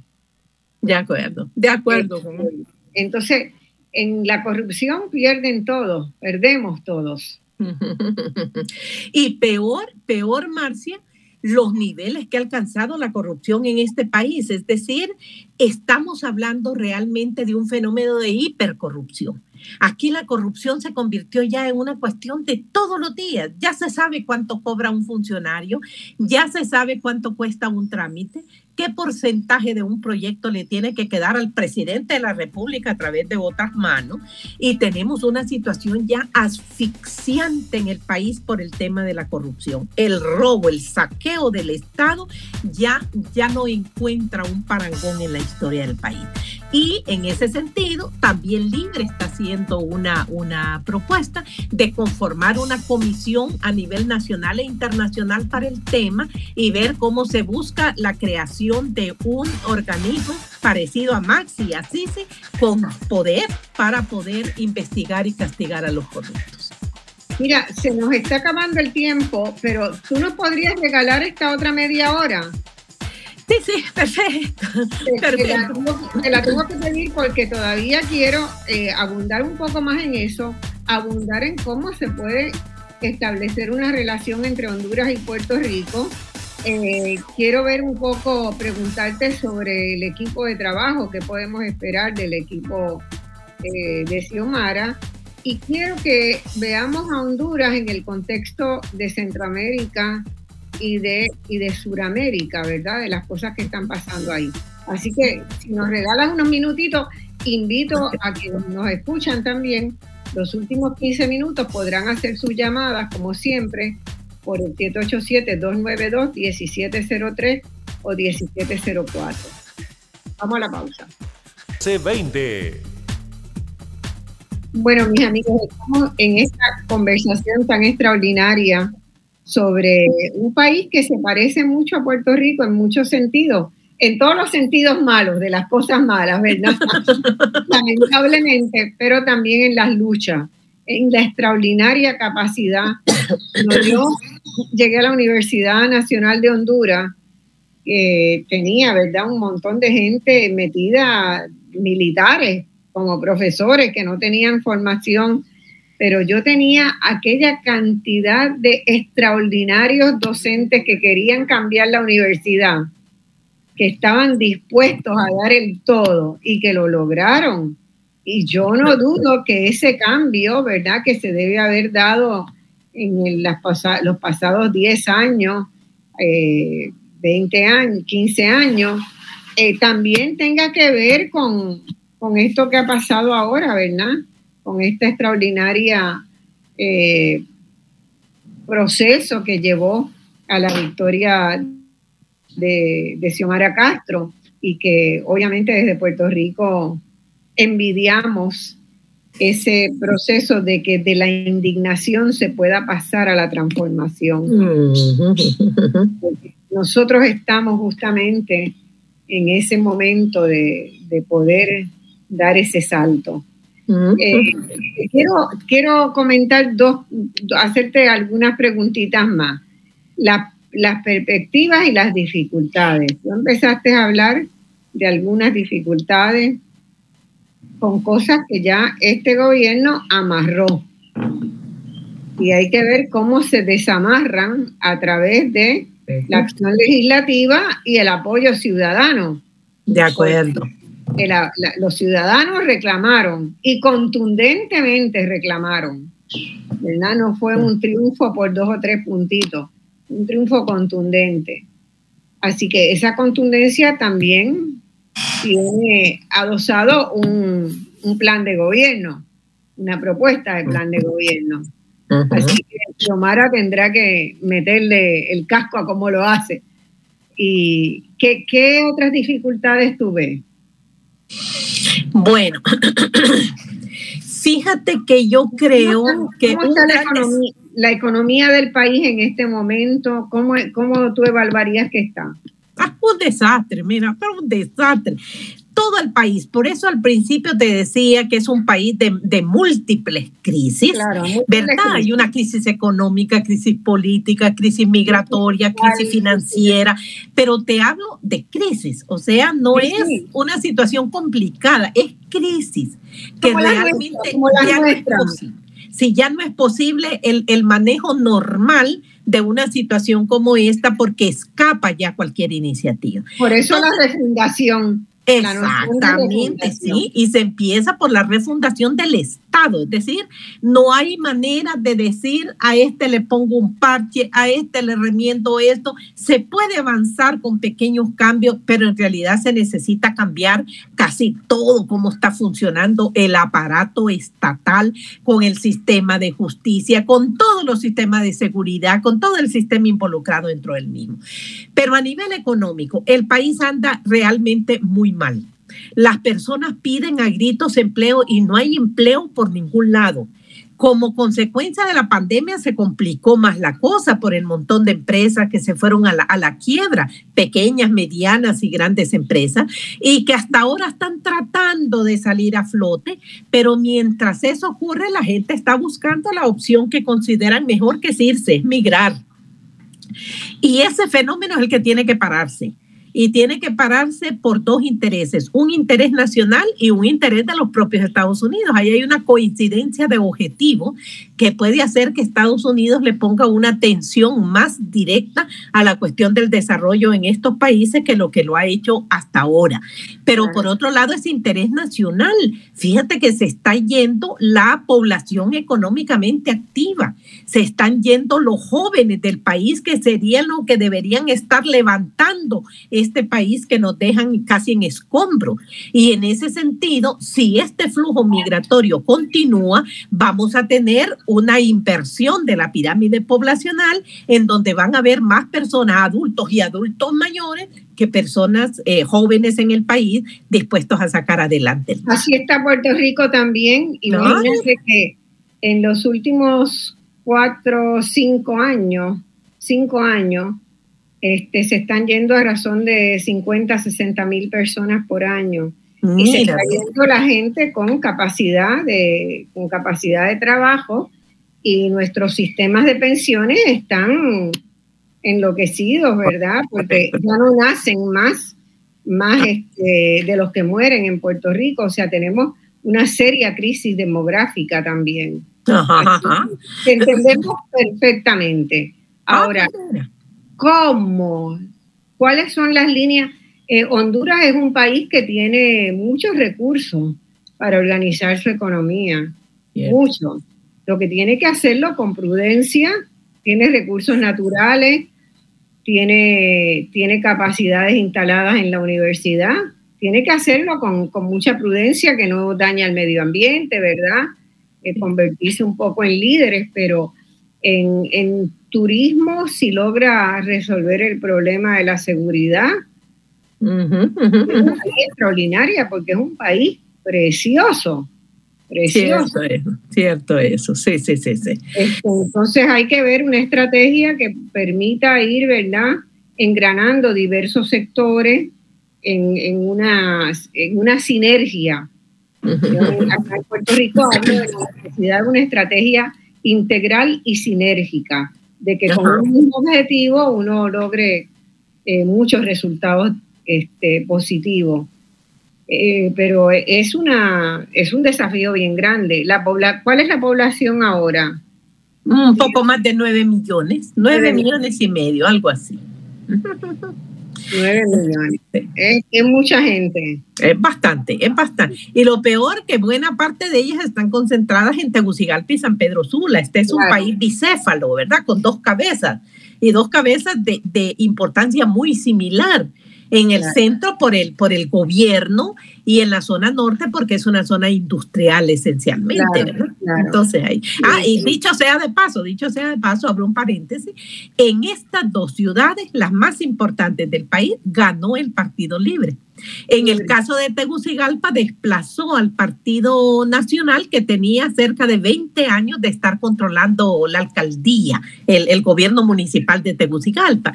Y en el caso de la zona norte, contra todos los pronósticos, ganó contra un candidato nacionalista que tenía el control de la alcaldía en la zona norte. Entonces, ves, hay como dos brazos importantes que están alineados con el Poder Ejecutivo y Xiomara para tratar de impulsar cambios, ¿verdad? Muy importante eso. Y tendrían que pensar también en una, en una estrategia de, polos de desarrollo, ¿verdad? de, descentralización y de polos de desarrollo. Eh, y yo, yo le auguro, le auguro muchas muchas posibilidades de que puedan hacer una diferencia. Y aquí quiero introducir el tema de que una de las cosas que me llama la atención es que la estrategia de, Libre permitió evitar algo terrible que se está dando en otros, en otros países de la región, que es una polarización muy grande, ¿verdad? Permitió quebrar el bipartidismo, pero crear una alternativa viable de gobierno. En el caso de Chile, hoy las encuestas para la segunda vuelta están prácticamente empate. De mira tú. Y con un candidato de izquierda y en el otro lado un ultraderechista pinochetista. Entonces, no ha habido quien llene, ¿verdad? Una, como parece estar haciéndolo libre, una posición de centro izquierda que sea lo suficientemente potable para que sectores de centro derecha la apoyen por los criterios éticos, por el programa de gobierno. Eh, y en Chile yo lo único que veo en el escenario es una seria confrontación. Cualquiera que gane va a levantar la otra mitad en guerra prácticamente. Sí, sí, sí, sí, sí, sí, sí. sí. No hay manera como aceptar a un candidato ultraderechista y para todos esos ultraderechistas que son la mitad del país, va a ser va a hacerle la vida imposible si ganara a la izquierda. Correcto. Honduras, dentro de todos sus problemas, ha logrado generar una, una, una propuesta alternativa de gobierno que asegura todo lo fundamental en derechos humanos. De acuerdo. Que reclaman las izquierdas y la libertad que requiere el poder echar a andar el país y enfrentarse, y la capacidad donde se va a medir es enfrentarse al intento de Estados Unidos de seguir mandando. Yo creo que ese es el desafío más grande que tiene. Sí, me parece, Marcia, tú, tú lo has dicho muy bien y ese tema de la polarización lo voy a aplicar también al país. El golpe de Estado del 2009 creó una polarización en el país como nunca antes en la historia. Nunca, antes. realmente el país aparecía dividido exactamente en dos mitades no era que una mitad fuera más alta que la otra, en dos mitades. Eran las personas más conservadoras por un lado y las personas más liberales, ni siquiera vamos a decir posiciones de izquierda ultra. Progresista, progresista. Y hasta el progresismo se veía como una cuestión comunista. Derechos humanos, las personas que creen en los derechos humanos estaban en el otro lado ¿Cómo transitaron esa ruta de esa polarización a lograr ir a una posición que quiebra ese, el bipartidismo? Eso es lo extraordinario. Sí, yo creo que aquí, como se conjugaron varios elementos, y vamos a mencionar algunos de pasada. Para el caso, la, el, el golpe de Estado produjo un quiebre a nivel político y a nivel social a nivel social, a nivel familiar. Inclusive había familias enteras que la mitad estaba a favor del golpe y la mitad en contra del golpe. La situación había llegado a niveles extremos que la propia universidad, los profesores, la mitad a favor del golpe y la mitad en contra del golpe. ese nivel de polarización se mantuvo durante muchísimo tiempo. Y yo me atrevería a decir que en este momento pudo más la gravedad de los problemas económicos y sociales que se producían y desarrollaban al amparo de un gobierno de derecha de derecha y asociado a él como causante principal que a los peligros que podía suponer otra opción. En este sentido, resulta interesante que a raíz del golpe de Estado, el tema del anticomunismo surgió con muchísima fuerza, pero era un anticomunismo primario, propio de la década de los 60, primitivo, primitivo, exactamente, y pegó. Ese discurso pegó durante el golpe de Estado porque la gente se proclamaba con mucho orgullo anticomunista, que iban en contra de esa resistencia nacional, en contra de Mel Zelaya, que era un comunista consumado. Pero lo interesante del caso es que en esta campaña volvieron a hacer uso del tema del anticomunismo y no les pegó para nada y lo asociaban con Xiomara anticomunista, Xiomara pro aborto que quería matar a todas las mujeres que querían tener hijos. Xiomara era un verdadero monstruo y no pegó. Y eso yo siento que es un despertar increíble para el país culturalmente que no haya pegado ese discurso que venía manejando durante todos estos años. Eso es increíble. Maravilloso. Mira, tenemos una pregunta, voy a pasarla a ver si está todavía ahí quien nos estaba llamando. Hello. Sí, adelante. Hola. Eh, la doctora Marcia Rivera. Sí, ¿quién me habla? Cruz Irizarri. Ay, Cruz Irizarri, yo estoy por llamarlo hace tiempo. Usted no sabe qué alegría Mira, pero no te preocupes, que yo he estado enfermo con la con las inyecciones y por poco me muero, pero el Señor me dice, no, no, quédate ahí todavía, que tienes que pagar todas las cosas que te enseñó don Luis Rivera la Cruz. Era mi papá. usted, Está, compitiendo con mi mamá. no, no, ella, eh, yo he hablado con ella varias veces para saber cómo está ella. Pero tú sabes que este mundo, después que tú naces, tú dependes del Señor y le pides al Señor que te deje aquí hasta que tú ayudes a los que necesitan ayuda. Un ratito más. Bueno, ¿tiene alguna pregunta o comentario del programa? El comentario que yo tengo es que recuerden todo el mundo, todos debemos recordar eso, porque todos somos culpables de lo que está pasando en Puerto Rico, en Estados Unidos y prácticamente en el mundo entero. Yo creo que la naturaleza, si tú vienes aquí a University Gardens, la calle Sorbona, que tú conoces muy bien, verás que ya tú ves todo verde, está lloviendo y no tienes que ir a París para ver el, el, el, el arco del triunfo de tus amigos, de tu amigo Napoleón Bonaparte, que dijo qué bueno, qué bueno que me mandaron a la prisión, porque así puedo terminar los cortos, que es algo extraordinario y que todo el mundo sabe y quiere saber para ayudar a la gente, pero cuando llegan al poder no los ayudan. Esta es la lucha. La lucha del hombre. Así es. Pero nos alegramos tener ahora un país de Centroamérica que yo quiero mucho, este, que, que está, ha tomado una decisión valiente de refundarse. Y eso, eso me, me alegra muchísimo. Un abrazo, Cruz, este, para eh, decir que a toda la familia. si me permite, mira, Honduras es uno de los países que ha contribuido con mucha gente que viene de allá y lo último que yo recuerdo cuando yo estuve allí eh, fue de haber sido en el 1951 es que al que yo conocí allí eventualmente pues me lo encontré en la compañía Shell que era el, el, el jardinero el, o, el, o el que hacía limpiaba el piso y todas esas cosas.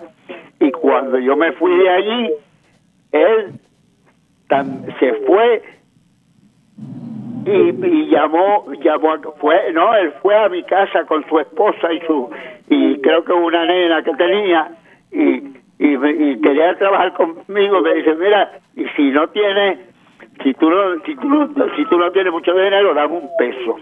Bueno yo te digo que Dios camina por sitios desconocidos y yo te digo que si algún momento tú quieres entrevistar a alguien que se llama Santos eh, Santos el último es Pietri es el de Cono que, que que es millonario pero es el presidente de una nueva era en la en el, los conventos Fátima yo fui el día 26 de septiembre y no podía caminar, no podía caminar y tenía un dolor tremendo en la, en la espina dorsal, ¿sabes?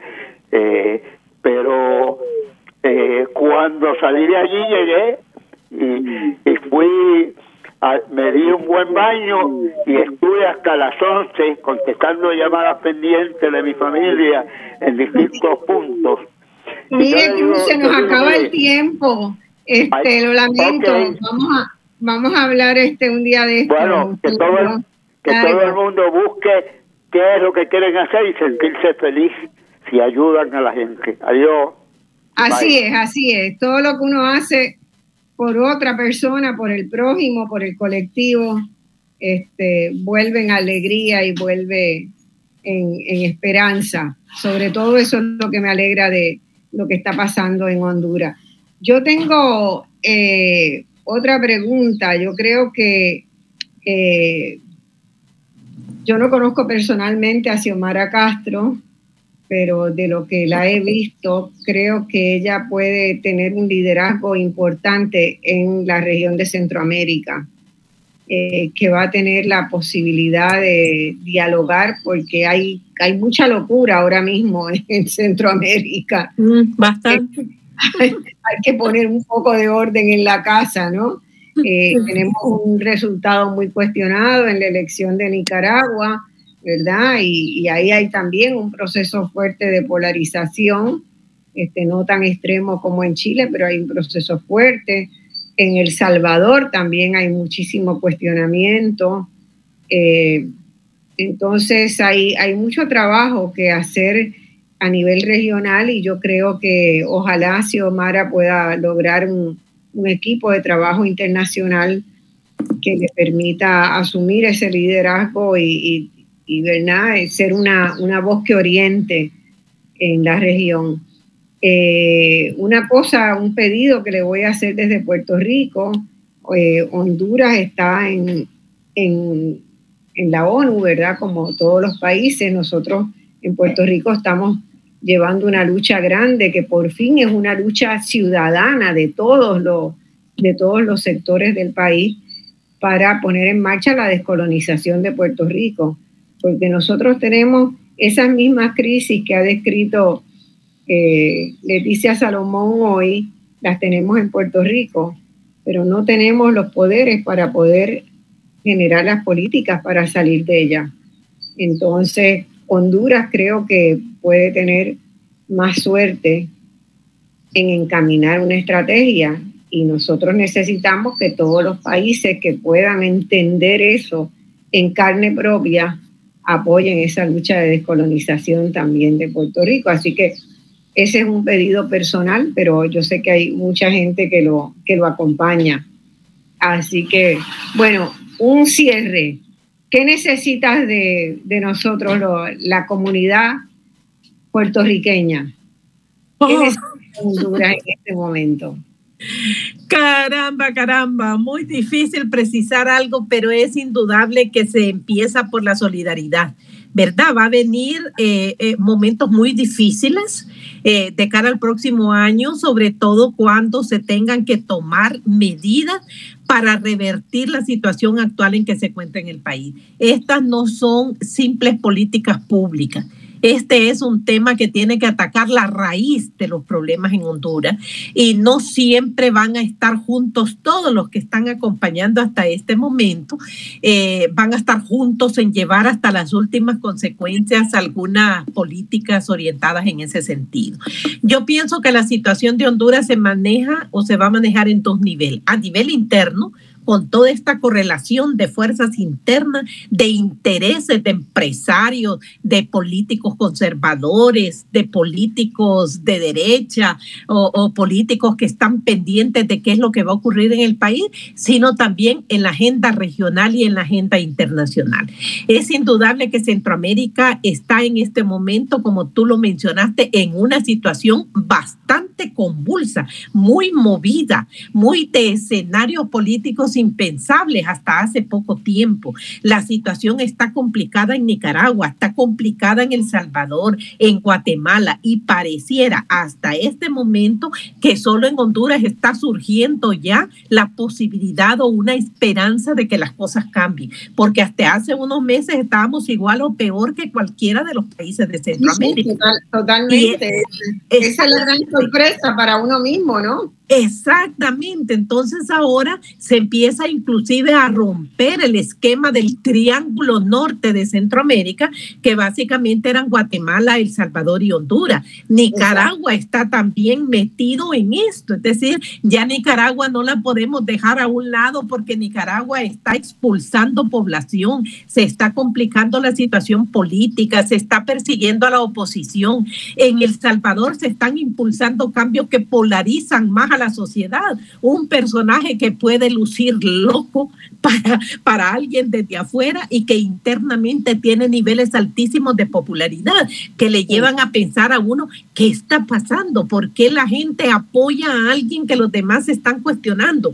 Algo está pasando en el hartazgo de la ciudadanía con los estilos de gobernar que han habido en nuestro país y particularmente con los partidos políticos que están impulsando o se han turnado en la conducción de nuestro país. Entonces yo siento que en el futuro inmediato vamos a ver que se va a mover un poco más el escenario regional el escenario internacional y los problemas internos que de una u otra manera se van a ir enlazando con los otros planos. Eh, la mirada está muy puesta con la solidaridad, con la posibilidad de impulsar programas y cambios con el apoyo internacional, porque es indudable que ese apoyo tiene que ser muy fuerte. Y no solamente estoy hablando de apoyo de dinero, es apoyo en conocimiento también, en experiencias que se han impulsado en otros países, tanta cosa que se puede conjugar y que Puerto Rico puede llegar a jugar un gran papel. y intercambios también a nivel universitario. Yo creo que las universidades tienen en este momento que ser este, articuladoras de, un, de proyectos de país nuevo, refundantes, ¿verdad? Como lo están haciendo a ustedes y yo, yo realmente creo que, que hay la gente allí también para asumir esa tarea en la Universidad de Honduras. Este, así que esperamos que eso, que eso se dé. Una última preguntita que no lo tocamos, se me quedó en el tintero.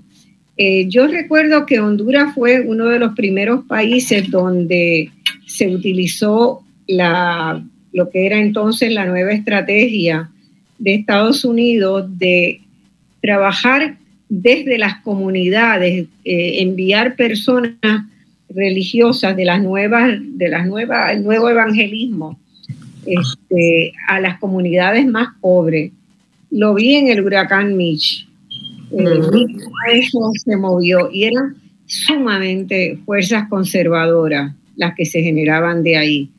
¿Cómo sería que se pudo eh, contrarrestar eso, siendo que en Brasil, en Uruguay, en Argentina, en todos los países del resto de la región y de, Centroamérica, eh, eso ha sido una fuerza política electoral de, extrema derecha.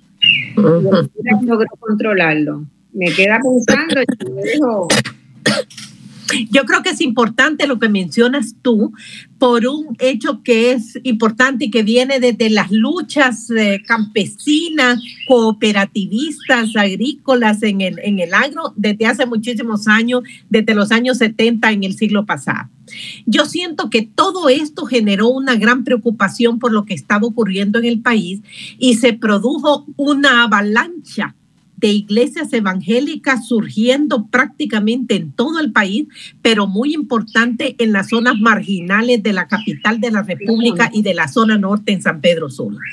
Estas iglesias esencialmente conservadoras en general con sus excepciones, por supuesto, comenzaron a desarrollar todo un trabajo de base entre la gente para crear una cultura política más bien conservadora y en ese sentido, el tema del anticomunismo lo utilizaron a menudo para exhortar a sus feligreses a eh, posicionarse políticamente a favor o en contra de un candidato.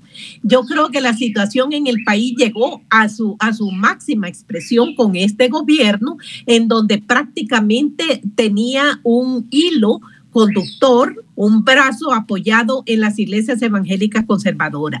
De esa manera, el gobierno les proporcionaba presupuesto para sus actividades religiosas, nombraba a sus máximos líderes, a sus pastores en puestos importantes dentro del, del Estado, a pesar de que el Estado es laico por definición constitucional, de tal manera que creó toda una base ideológica de apoyo a este régimen. Pero o sea, que quedó, que quedó embarrado con el régimen. Exactamente, exactamente. Pero lo interesante es que hasta hace poco, hace más o menos un mes, veo yo a todas las eh, otras iglesias evangélicas aglutinadas en otras confederaciones de iglesia, saliendo a cuestionar a esas iglesias y recordándole que su papel no es en el Estado ni es con los políticos, sino que es con las personas a nivel de base. Y me pareció interesante que estén tratando de romper en ese sentido, que una cosa similar, pero con menos énfasis, está produciéndose en la Iglesia Católica. Por ejemplo, los que llevan la iniciativa ahí son los jesuitas, que están jugando un papel importantísimo. ¿verdad? Entonces tú ves un juego, un juego a nivel de iglesias, a nivel ideológico, que al mismo tiempo no logró cuajar en este proceso eleccionario. Eso me parece a mí eh, un elemento a destacarse dentro del que se venció no solamente a un partido nacional fraudulento y conservador, sino a unas iglesias conservadoras que apostaron todo para que no ganara libre esta elecciones. Muy bien. Bueno, te agradezco de nuevo un montón. Ha sido un programa maravilloso. Espero lo voy a ahora poner. Te mando el enlace del Facebook Live para que lo tengas. Este, te agradezco en cantidad y espero verte pronto. ¿Cómo no, Marcia? Un gran, gran abrazo. ¿Cómo no? Pues en el Congreso de Claxo, en la Asamblea de Claxo. Claro, claro que sí. Un abrazo entonces. Eh, Muchas gracias. El próximo domingo, mis amigos, esto ha sido Voz Alternativa.